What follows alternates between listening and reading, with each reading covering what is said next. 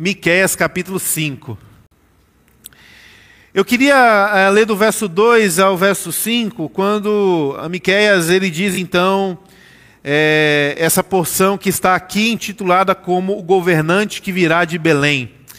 Então o profeta diz: Mas tu, Belém Efrata, embora pequena entre os clãs de Judá, de ti virá para mim aquele que será governante sobre Israel. Suas origens estão no passado distante, em tempos antigos. Até que aquela que está em trabalho de parto dê a luz, então o restante dos irmãos do governante voltará para unir-se aos israelitas. Ele se estabelecerá, se estabelecerá e pastoreará na força do Senhor e na majestade do nome do Senhor, o seu Deus, e eles viverão em segurança, pois a grandeza dele alcançará os confins da terra. Ele será a sua paz. Vamos orar? Jesus, que a tua palavra ela possa encontrar no nosso coração um lugar muito especial, que a nossa mente possa estar pronta a ser cativa à tua vontade, aos teus pés. Nós rogamos para que o Espírito Santo, que nos convence do pecado, do juízo e da morte, mas também nos guia sobre toda a verdade. Nós convidamos esse Espírito Santo para nos guiar sobre a tua verdade nessa manhã, Senhor. Nós te pedimos que o Senhor faça uma boa obra em nós, a ponto de que essa boa obra que o Senhor realiza em nós nós possamos ser usados para alcançar a vida de tantos outros.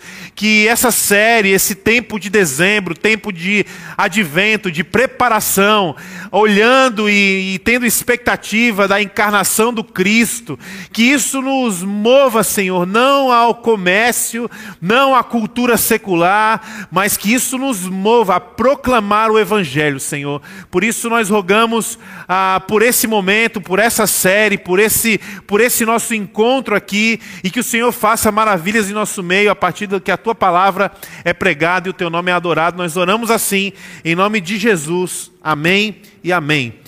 O profeta Miqueias é um cara difícil de você encontrar na Bíblia. Ele está depois de Jonas. E ele é um profeta que viveu no mesmo período de tempo aí, foi contemporâneo de um outro que talvez seja mais fácil de você encontrar, que é o Isaías. Então Miqueias viveu na mesma época de Isaías e profetizou também para o mesmo povo, né? Então esse é o profeta que fez referência à vinda de Jesus, ele também fez referência acerca ah, do nascimento de Jesus, né, do período, e ah, esse profeta também fala acerca de uma cidade, de um local onde o Salvador, o grande governante, haveria de nascer. Então, Miqueias é esse homem que, embora esteja escondido aí, espremido em alguns livros, foi contemporâneo de Isaías e pregou ao mesmo povo essa mensagem. Uma coisa interessante desse livro é que Miqueias, ele é um profeta que ao mesmo tempo que ele é usado por Deus para divertir o povo. Em outras palavras, vocês estão perdidos, vocês estão enrascados, vocês estão com grandes problemas. Os assírios vêm por aí, vão passar por cima de vocês. Vocês serão cativos de Babilônia. Cada profecia que o profeta era usado por Deus para uh, trazer ao povo um certo temor e uma consciência de que uma coisa ruim iria acontecer, o profeta também vinha e ele trazia um alento sobre as promessas de Deus. Em outras palavras, olha, algo ruim vai acontecer, mas perante esse algo ruim, esse algo ruim que vai acontecer não é capaz de frustrar ou falir as promessas que Deus tem. Então, toda hora que o profeta dava uma notícia ruim, essa notícia ruim, esse momento de instabilidade, tensão, de preocupação e de angústia, angústia serviam para lembrar que as promessas de Deus são inabaláveis, para lembrar que os planos de Deus não podem ser frustrados. E aí, ah, esse profeta, o Miqueias, ele está aqui nesse capítulo 5, nos falando, nos dando esse sentido de uma profecia.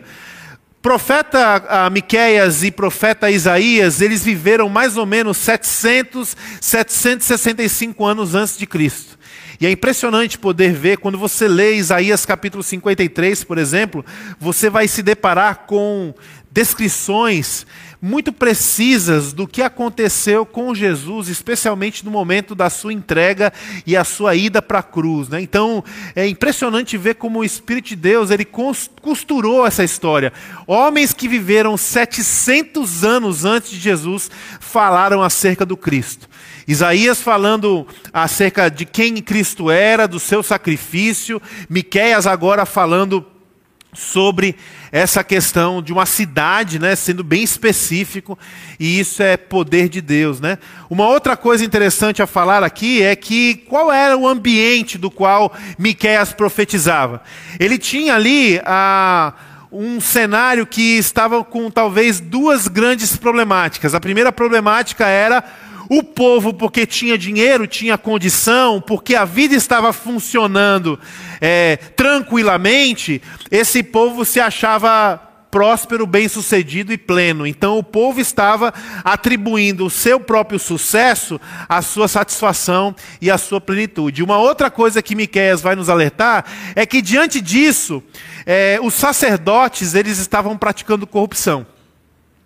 Então nós tínhamos ali sacerdotes corruptos que, olhando para um período de muita bonança, esse, esses sacerdotes tiravam vantagem.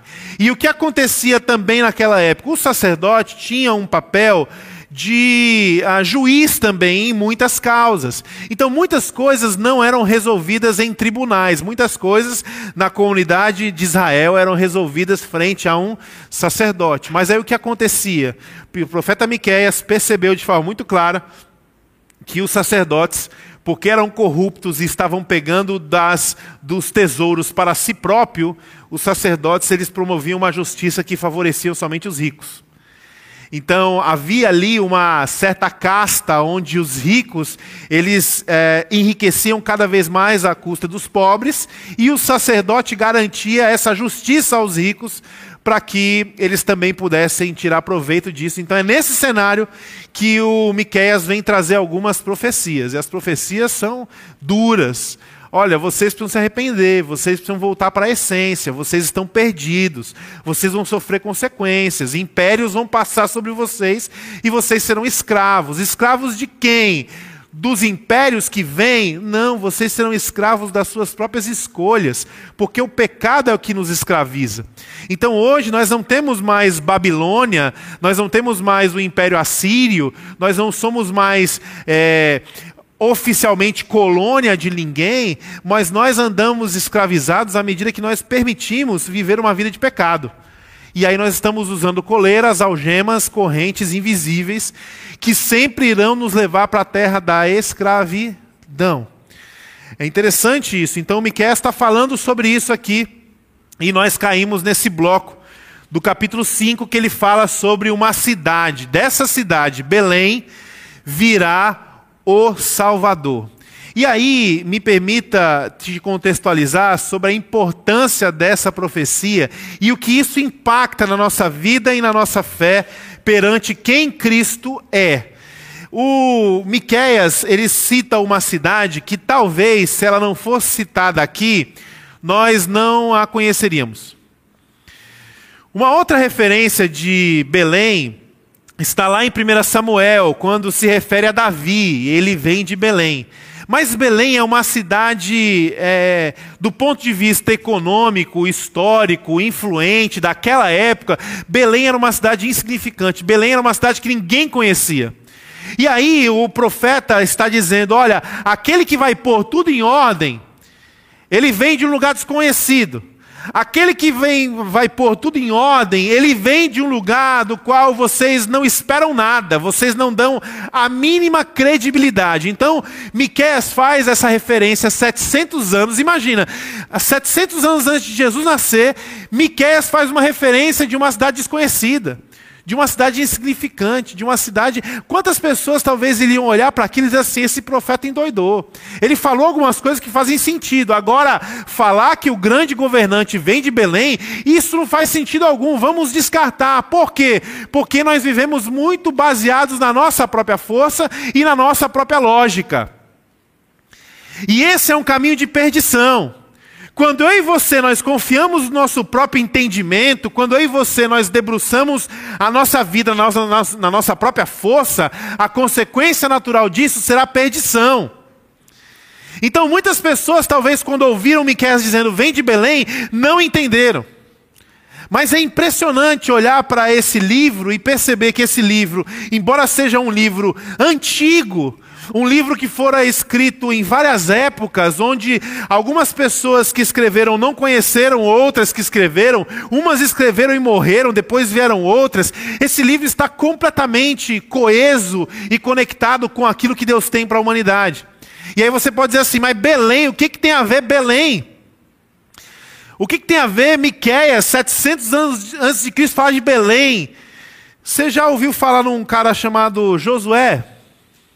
O Josué, ele foi um homem levantado por Deus, ele sucedeu Moisés lá no Êxodo. E esse homem, ele levou o povo à terra prometida e houve um tempo de muitas conquistas. E esse homem marchou com o exército de Deus para derrubar as muralhas de uma famosa cidade. Qual era a cidade? Jericó.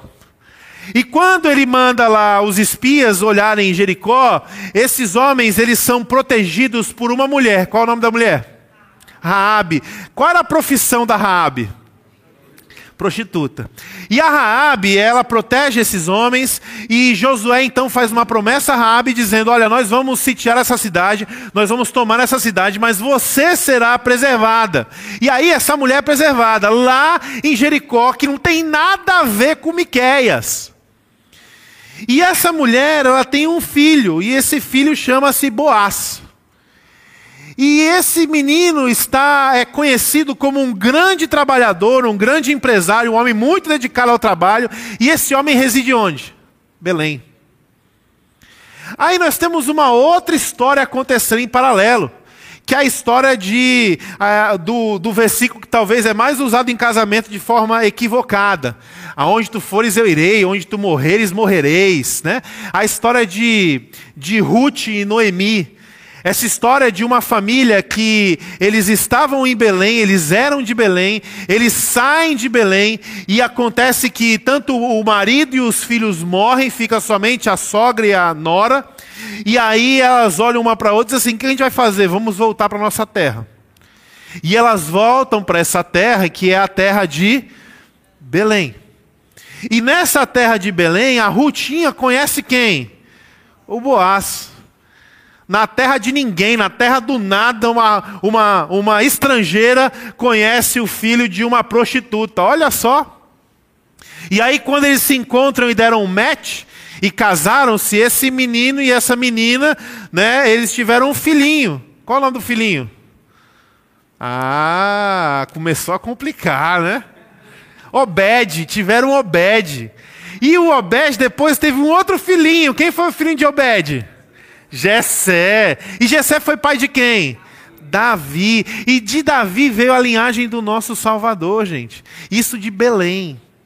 E isso é impressionante. E aqui nós temos um homem falando acerca da cidade da qual nasceria o Cristo, o Messias de Belém, uma cidade insignificante. E agora nós temos aqui a, essa trajetória do Evangelho que eu queria pontuar com vocês. A primeira coisa é um lugar insignificante um lugar desprezível, um lugar não reconhecido, um lugar que é um lugar nenhum. Aqui é o lugar do Evangelho, lugar nenhum. E quem está nesse lugar nenhum? Os improváveis. Filho de uma prostituta e uma estrangeira. A linhagem de Davi. Quem era o Davi? Era o rei esquecido. Era um menino que, quando Samuel foi procurar, o pai nem lembrou dele. Era o improvável. Então nós estamos aqui começando a nossa trajetória de um Deus que encarna num cenário onde o cenário é lugar nenhum, lugar que não vale nada, lugar inadequado, tanto é que a manjedoura é esse lugar caótico, e nós estamos aqui olhando que quem trouxe esse Cristo à existência, por onde ele veio, veio uma por gerações e por uma trilha de pessoas pecadores, mentirosas, pessoas que eram adultas adúlteras, pessoas que eram imorais. Foi nesse cenário que nasceu a esperança. Então, o que eu quero dizer com isso essa manhã para você? Eu não sei qual é a tua história, eu não sei se você vem de uma linhagem, se você acredita, ai meu Deus, eu tenho maldição sobre a minha vida, eu não consigo, eu não sou pronto, eu não sou digno, eu não mereço, eu não mereço o amor de Deus. Eu quero dizer para você que Cristo Jesus é capaz de fazer nova todas as coisas. E onde está a improvável, onde é ruim, onde é descredibilizado, onde é o lugar inapropriado, Cristo quer nascer. E onde tem pessoas imperfeitas, sujas, pessoas improváveis, é por aí que Cristo quer passar. Então nós estamos olhando para uma profecia de 600 anos que está nos apontando que a esperança, ela vem para os lugares para os lugares, eh, os lugares errados, para os lugares que não são qualificados, para os lugares que não são creditados, e a esperança vem para pessoas que são improváveis. Esse é o evangelho. Isso é o Natal. Por que, que nós esperamos e ansiamos o Natal? Porque nós temos ah, algumas, algumas beléns na nossa história. Porque nós temos algumas coisas dentro de nós que nós preferimos esquecer. Nós preferimos muitas vezes que ninguém soubesse, nós preferimos que ninguém mexesse, nós preferimos colocar no lugar desconhecido. Nós temos algumas beléns. Por que, que o Natal deve gerar expectativa para nós, ansiedade para nós? Porque no nosso sangue corre essa, esse DNA dessa geração de adúlteros, de imorais, de, de estrangeiros, de pessoas perdidas, de pessoas orgulhosas. Então, nós devemos ansiar o Natal porque é, é o Natal representa a chegada de Cristo para nós enquanto imperfeitos. É ali que nasce a esperança. E aí eu fico pensando sobre isso e eu queria trazer algumas aplicações para a sua vida e para a minha vida. Por que Belém? Por que Belém? Jesus, quando nasce, ele nasce numa, num contexto cultural e histórico onde o império proeminente era o Império Romano. Se Jesus nasce para vir a ser o grande rei, o grande governante, ele poderia ter nascido em Roma. Por que, que ele nasce em Belém? Se Jesus ele nasce para salvar toda a humanidade, mas em parte essa humanidade também era compreendida por um grupo do qual Deus se dedicou e amou, que eram os israelitas, os judeus, por que, que Jesus não nasce em Jerusalém? Que talvez para aqueles da religião judaica faria muito mais sentido aderir a um movimento e um Messias que nascesse em Jerusalém. Mas Jesus nasce onde? Jesus nasce em Belém. Por que, que ele nasce em Belém? Por que a manjedoura? Nós temos aí uma figura muito romantizada acerca da manjedoura. Quando a gente olha para aquela esculturazinha do presépio, é, quem nunca ficou com vontade de deitar naquela manjedoura? Ah, quando eu era criança eu pensava assim: caramba, por que, que eu não nasci nesse lugar? Olha que legal. Parece um ninho de passarinho, bem aconchegante. Os animaizinhos ali, todos os animaizinhos felizes, Maria feliz, o povo dando presente feliz. Nós temos uma dimensão de Natal a partir da ilustração do presépio completamente equivocada. O Natal é caótico. Nós, no Natal passado, enquanto igreja, não tínhamos ainda reunião para aberta ao público, nós tínhamos um grupo base, mas nós decidimos servir a nossa comunidade, aos amigos, aos familiares, produzindo um vídeo.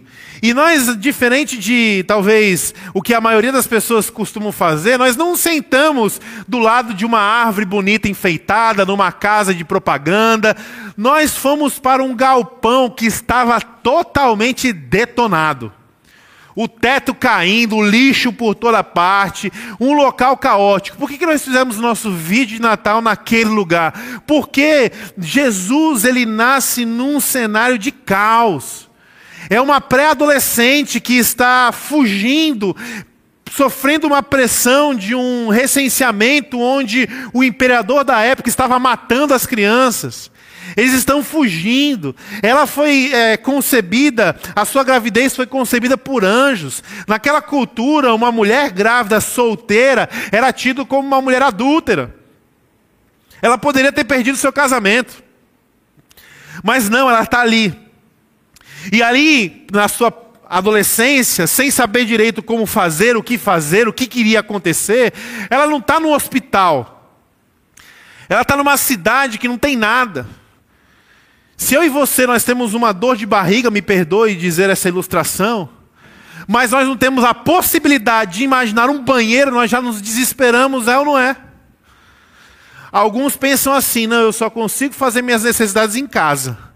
E aí, quando eles percebem que estão longe de casa, começa a bater um desespero. Meu Deus do céu, o que, que vai? Eu vou morrer, eu vou morrer, eu vou morrer, eu vou morrer. Imagina uma mulher em trabalho de parto. É uma dor de barriga muito mais complexa. Para resolver, precisa muito mais do que um banheiro. E essa mulher não encontra lugar. Ela vai para uma manjedora. Alguns estudiosos da época defendem que Jesus nasceu em Período, não foi em dezembro, desculpa frustrar a sua expectativa. Algumas pessoas, é, alguns estudiosos, pela questão do calendário, eles supõem que Jesus nasceu entre março e abril. É um período muito frio naquela região. Quando nós vamos para o cenário da manjedora, a manjedora, ela é um cenário, naquela época, quando era muito frio, os animais eram retirados da manjedora e eles eram colocados dentro da sala de casa para não morrer de frio. Então, o cenário da manjedoura não é esse cenário que os animaizinhos estavam lá felizes, num lugarzinho aconchegante, bonito, fofinho, tão legal, numa fazendinha.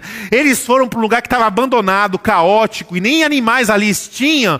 Por quê? Porque esses animais estavam reclusos numa casa. Ou seja, eles estavam diante de um cenário onde a cultura dizia assim: eu prefiro abrigar meus animais do que abrigar uma menina grávida aí para ter um filho.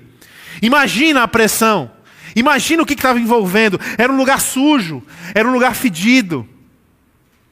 E nesse lugar, Cristo encarna. Cristo nasce, Cristo vem. E aí, quais são essas implicações? E eu queria trazer isso para você e para mim de forma muito prática. A primeira implicação que eu acredito que Miqueias nos dá quando ele se refere a Belém como esse lugar inadequado, quando ele nos dá essa ideia de que a genealogia foram de pessoas improváveis, quando nós olhamos para um cenário de manjedoura, que é um cenário caótico, a primeira coisa que eu acho que nós podemos entender que Deus quer nos dizer acerca do Natal é sobre a sua soberania. Algumas pessoas não conseguem compreender amor de Deus, bondade de Deus, especialmente quando elas entram em conflito com questões que as machucam. Quando o ser humano ele encontra o sofrimento no meio do caminho, ele diz assim: como é que Deus pode ser tão bom se eu encontrei o sofrimento aqui? Como é que Deus pode me amar se existe o inferno? Então, por que existe o inferno? O inferno é o contraponto e o confronto ao amor de Deus. Então, frente ao inferno, eu tenho a prova de que Deus não tem amor. Você pode pensar assim. Mas qual é o outro pensamento? E aqui talvez Jesus nasce nesse cenário caótico, inadequado, ruim, trágico, para nos dizer o quê? Nem o pior lugar é capaz de ofuscar, é capaz de evitar o que eu tenho para você. Nem as piores coisas que você fez, nem as suas piores escolhas são capazes de apagar ou impedir que a minha graça te alcance. Então, em outras palavras, o inferno existe, mas o inferno não é a denúncia de que Deus não tem bondade. O inferno é a denúncia de que Deus é tão bom, tão bom, mas tão bom, que o inferno não é capaz de confrontar a bondade de Deus. É como se você tivesse aqui e eu colocasse para você um ponto branco nessa parede preta. Se eu estou a um metro, eu consigo enxergar esse ponto branco, mas talvez a Sônia não enxergue mais pela distância. Então o que acontece? O tamanho dessa parede preta, à medida que nós vamos nos distanciando, o ponto branco vai ficando irrelevante. O tamanho do amor de Deus, a dimensão da bondade de Deus, ela é tão grande que o inferno, que por mais que nós estamos aqui hoje, na nossa vida limitada, na compreensão limitada, na mente limitada, parece que o inferno é algo grande, quando na verdade o inferno é um pontinho branco nessa parede preta. Isso não é capaz de ofuscar a bondade de Deus. Isso não é capaz de ofuscar o poder de Deus. Isso não é capaz de ofuscar a graça de Deus. Então, para mim, a primeira mensagem que nós podemos entender acerca do que Miqués está dizendo é que esse Deus que entrou na história, ele é soberano. A nossa história, ela é muito parecida com as coisas que acontecem em Miqués capítulo 4. Coisas ruins acontecem, coisas ruins nos visitam, coisas ruins nos assolam. Isso aqui é a nossa descrição. Mas o nosso destino é Miqueias capítulo 5. Haverá um tempo que um grande governante vai vir e vai pôr tudo em ordem. Não vamos esmurecer, não vamos parar, não vamos desistir. Né? Não vamos olhar para trás. Então, aqui nós estamos diante dessa ideia. A primeira ideia, soberania. Deus é soberano. E aí a segunda ideia é, porque Deus é soberano, eu preciso aprender a render a minha vontade à sua vontade. A soberania de Deus é impressionante, irmãos. Deus podia ter nascido em Roma, podia ter nascido em Jerusalém, mas ele nasce em Belém. Por quê? Porque ele é soberano, seus planos não podem ser frustrados, mas os homens precisam aprender que a sua lógica, a sua forma de pensar e agir, ela não condiz com as vontades de Deus. Deus tem a sua vontade, Deus tem o seu plano, Deus tem a sua lógica. E muitas vezes nós não estamos encontrando Cristo, ou Cristo não nasce nos nossos corações, porque nós estamos olhando para algumas Beléns e nós estamos dizendo, não tem nada bom para sair daqui. Muitas vezes nós não temos experiências com Cristo porque nós oramos, olhamos para a nossa vida, o nosso passado e as nossas desqualificações e nós pensamos: não tem como Cristo me amar e Cristo fazer algo em mim. E aí nós estamos agora longe de Cristo, por quê? Porque nós estamos taxando onde Ele está e o que Ele faz. E quando nós fazemos isso no nosso entendimento, nós nos perdemos. Porque ninguém diria que Ele estaria em Belém. Ninguém diria que Ele viria de uma linhagem de prostituta, de mentiroso, de estrangeiro. Ninguém diria. Então, o reconhecimento de que Deus ele é soberano e nada é capaz de mudar ou frustrar os seus planos, precisa nos levar à ideia de que a nossa vontade precisa ser rendida à vontade dele. Que a nossa compreensão ela não é suficiente. Nós temos uma grande diferença, irmãos, entre fé e crença. O que é crença? Crenças são um conjunto de valores que você tem na sua cabeça. Crenças são coisas que para você fazem sentido. Crença é uma coisa que você experimenta e você constata e a sua lógica diz sim, isso é crença. Mas o que é fé? Fé não é cabeça, meus irmãos, fé é coração. Fé é você ser movido por uma coisa da qual você talvez não vê, mas você acredita. Aquele povo que estava recebendo a profecia do, do Miquel estava vendo o quê? A Síria vindo com gás para passar por cima, para detonar com tudo, para acabar com tudo. Aquilo era o que os olhos estavam vendo. Mas do que, que o espírito estava sendo alimentado? Alimentado, haverá um governante que virá e nem a Síria é capaz de nos destruir, nem a Síria é capaz de prevalecer. Eu quero dizer para você em nome de Jesus que nenhuma Síria dos dias de hoje é capaz de prevalecer sobre a sua vida se você se rende a esse Cristo. Eu quero dizer para você, em nome de Jesus, que talvez você hoje pode estar distante de Deus, e você está buscando esse Deus em Roma, em Jerusalém, e talvez hoje o Espírito de Deus está dizendo para você assim: filho e filha, Deus não te abandonou, Deus não está distante, mas você precisa voltar os teus olhos para Belém. Para de querer resolver na tua força, para de querer resolver no teu entendimento, para de achar que você se basta, porque não.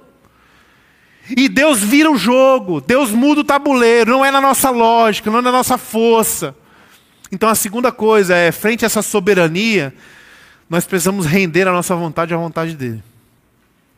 E a terceira coisa, para a gente poder caminhar para o fim, é em referência ao acolhimento de Deus em referência a esse amor que nos abraça, em referência a esse amor que nos acolhe. É interessante pensar que quando Jesus nasce, é recebido uma mensagem angelical, anjos aparecem e eles vão conversar com homens que estão no campo, pastores que estavam nos campos. E aí a pergunta é: por que que esse anjo aparece para esses homens que estavam nos campos? Se você entende um pouquinho de, a, das leis no tocante a frequentar o templo, participar dos ritos cerimoniais dos judeus, você vai entender que aqueles homens que mexiam em animais mortos, aqueles homens que mexiam com sangue, é, manipulavam sangue, esses homens eles não podiam entrar no templo. Eles só podiam ficar no pátio do templo. Aqueles homens eram pastores do campo, homens que mexiam com animais mortos e homens que não podiam, e mexiam em sangue, por isso não podiam entrar no templo, só ficariam no pátio do templo. O anjo, quando vai anunciar o nascimento de Jesus, ele vai exatamente para esses que não podiam entrar no templo. E quando o anjo anuncia, o anjo anuncia dizendo que esse menino nasce em Belém Talvez aqueles pastores podiam olhar para as suas condições dizendo assim: rapaz, em Jerusalém eu não tenho nem coragem de entrar, olha como é que eu estou. Olha o meu cheiro, olha o jeito que eu falo, olha, olha para mim, eu não pertenço a Jerusalém. Mas quando aqueles homens talvez escutam a palavra manjedora, quando aqueles homens escutam que esse menino nasceu em Belém, isso é um acolhimento, gente. No templo eu não posso entrar, eu não sou bem-vindo. No templo eu não tenho qualificações suficientes para alcançar esse Deus, para merecer Deus. Agora na manjedoura eu me sinto em casa. Olha que coisa profunda, meus irmãos. Um Deus soberano que poderia nascer em qualquer lugar e fazer o que quisesse fazer. Ele nasce num lugar inapropriado, ele vem de uma linhagem improvável. Ele faz tudo isso porque nada disso que aos nossos olhos vai dar errado é capaz de frustrar os seus propósitos. Ele nos oferece essa oportunidade de olhar para tudo isso e dizer: eu não sou dono do mundo, eu não estou no trono da história, existe alguém maior do que eu e eu preciso render a minha vontade a Ele. E nessa troca nós encontramos não uma relação de subserviência. Nós não encontramos uma relação de um patrão com um funcionário. Nós encontramos uma relação de um pai com um filho. Nós encontramos uma relação doméstica, uma relação domiciliar, uma relação familiar. Eu quero que você se sinta em casa. Eu quero que você se sinta à vontade vontade. É essa relação, e talvez é esse o sentimento que os pastores no campo estavam sentindo na manjedoura. Eu conheço esse cheiro, eu conheço esse ambiente, esse lugar aqui, ele diz respeito a mim, eu me sinto, eu não preciso fingir ser quem eu não sou, eu não preciso mostrar o que eu não tenho. Não, não, aqui é o meu lugar, aqui é o meu ambiente. O Evangelho é isso, gente. O Evangelho é Deus olhando para o nosso ambiente fedido, desorganizado, bagunçado, com cheiro de morte. Ele entra nesse ambiente e antes dele querer somente organizar o ambiente, ou meter o dedo na nossa cara e dizer, muda esse negócio, ou senão eu vou te condenar, esse Deus entra nesse ambiente inadequado, inapro inapropriado, ele olha para os improváveis e diz assim: Eu vim aqui para você se sentir à vontade. É por isso que eu nasci como você nasceu. Uma pessoa, quando passa muito tempo em um ambiente que tem um certo cheiro, a consequência é que a pessoa sai desse ambiente com esse cheiro, tipo churrasco. Quando o irmão Tiago está fazendo a picanha que ele gosta, se vocês não experimentaram, depois você pega o contato dele que ele vai. Especialmente com o preço da picanha hoje, está tão barato, né? Meu amigo, você faz a picanha na brasa, um assunto oportuno para falar perto do almoço. Você faz uma picanha, aquela gordura, aquela fumaça, aquele cheiro, ele não somente entra nas tuas narinas, mas ele te impregna. Depois que você faz uma picanha e você corta a picanha, serve a picanha e come a picanha, o churrasqueiro ele vai andando por aí, a picanha vai com ele. E se ele não tomar um banho muito bom, às vezes ele deita para tirar aquele cochilo depois do almoço, depois de ter tomado um banhozinho leve, e a esposa olha para ele e diz assim: Rapaz, esse, esse sabonete de picanha é.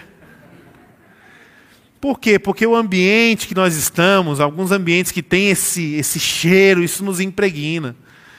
Então, olha que linda essa história. Antes de esses homens serem impregnados com o cheiro do amor de Jesus, Jesus entra na história disposto a se impregnar com o fedor desses homens.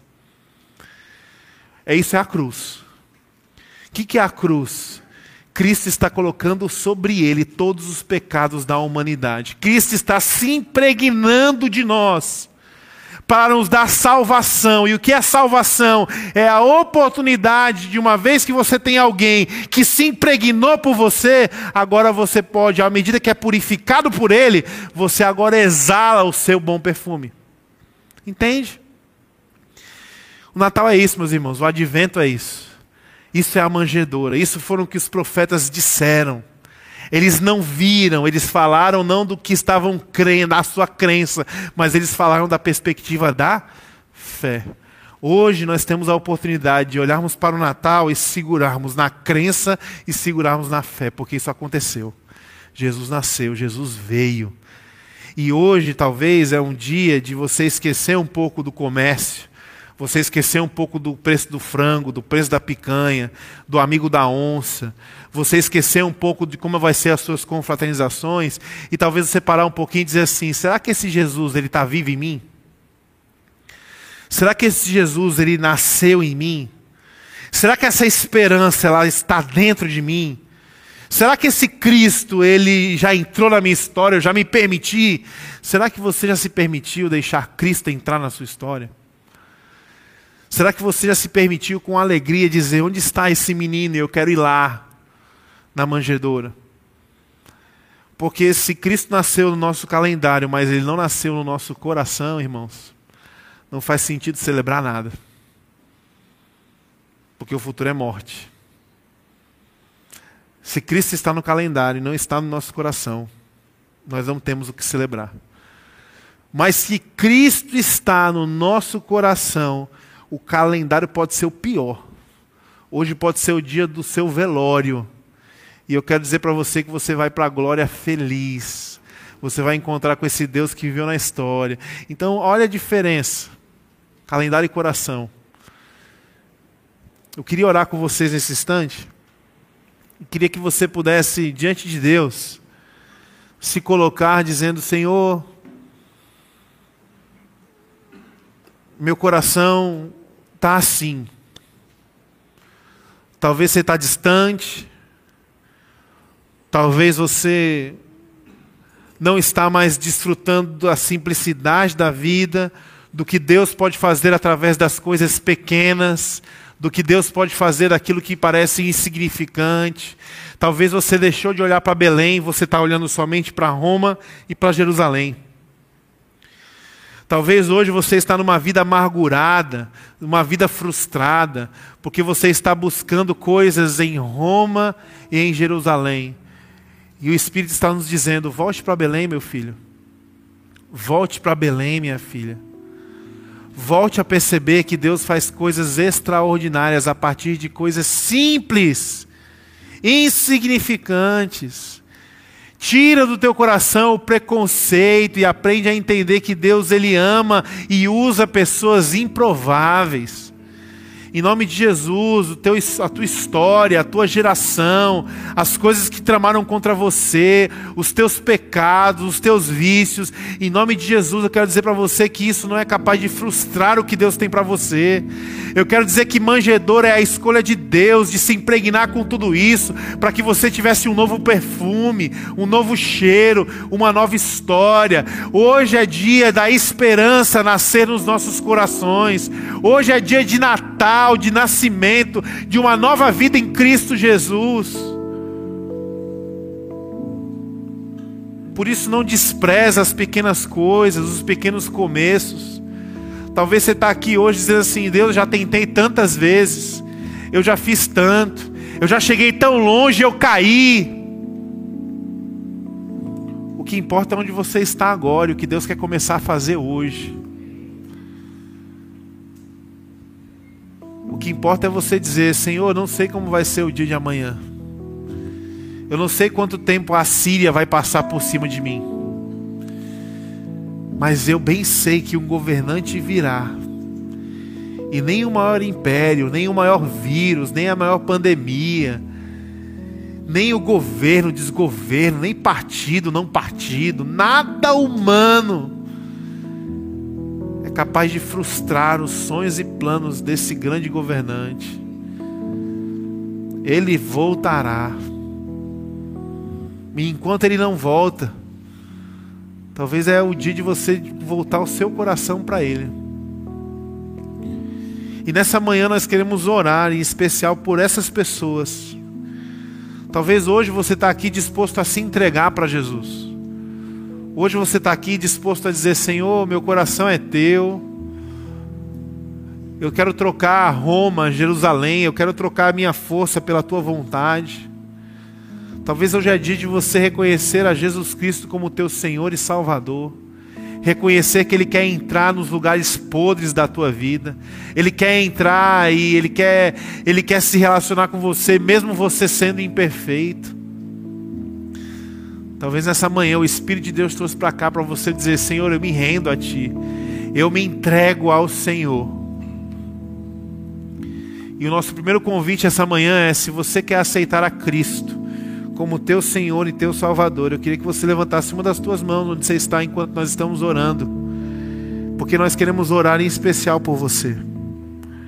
Alguém nessa manhã gostaria de fazer isso?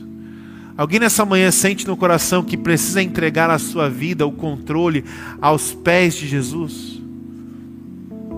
Se você está nessa situação, levante uma das suas mãos, nós vamos orar por você.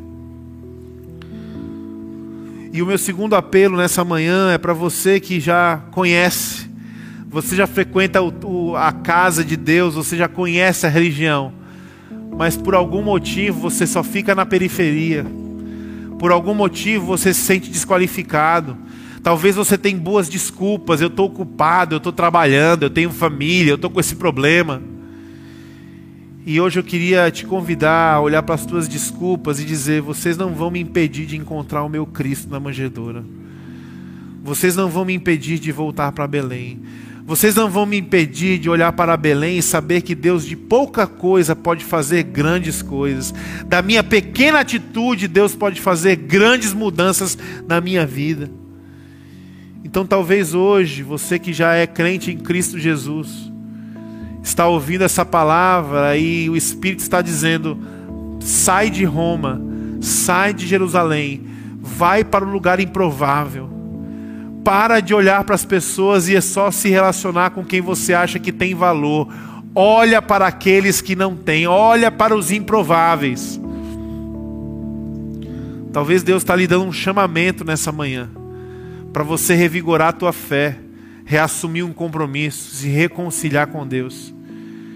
E se você veio aqui nessa manhã e Deus está falando com você nesse sentido, nós queremos orar por você também. Então, se você está nessa condição, levanta uma das tuas mãos, nós vamos orar nesse instante por você. Se Deus está falando, Deus te abençoe. Se Deus está falando com você, levanta uma das tuas mãos, nós queremos orar por você. Amém, amém. Jesus Cristo, obrigado, Senhor. Obrigado porque Belém, Senhor, é a minha história. Belém se parece com o meu coração. Obrigado, Senhor, porque eu me pareço com Boaz, eu me pareço com Obed, Jessé, Davi, Raabe. Eu sou como esse, Senhor. E eu te agradeço porque o Senhor decidiu entrar na minha história, entrar na minha vida entrar na nossa história. Eu te agradeço, Senhor, porque o Senhor decidiu se impregnar com aquilo que nós nem sequer poderíamos te oferecer, mas aquilo que nós tínhamos que o ofendia. O Senhor decidiu se impregnar disso, do nosso pecado, da nossa mazela. Deus, muito obrigado, Senhor, porque o Senhor escolheu um lugar onde eu e os meus irmãos pudéssemos chegar à tua presença e nos sentir à vontade. E eu quero orar pela vida de cada irmão, cada irmã que hoje está tomando essa decisão, Senhor, de sair do pátio do templo, de sair dessa religiosidade e de dizer: eu vou voltar para Belém, eu vou voltar para o pequeno começo, eu vou olhar para as coisas pequenas e que parecem insignificantes e eu vou crer no meu coração com muita fé de que isso são sementes das promessas de Deus para minha vida. O sol que nasce é promessa de Deus sobre mim. Deus, a tua graça que se renova a cada manhã é promessa de Deus sobre nós. Coisas simples, um arco-íris que nos relembra a tua promessa, a natureza que declara a tua majestade. Senhor, que nós possamos olhar para o pouco, o simples, o pequeno. E entender que isso é provável para o Senhor. Isso é porta que o Senhor está abrindo para agir de forma sobrenatural na nossa vida. Nós rogamos e louvamos ao Teu nome, no nome santo e poderoso de Jesus.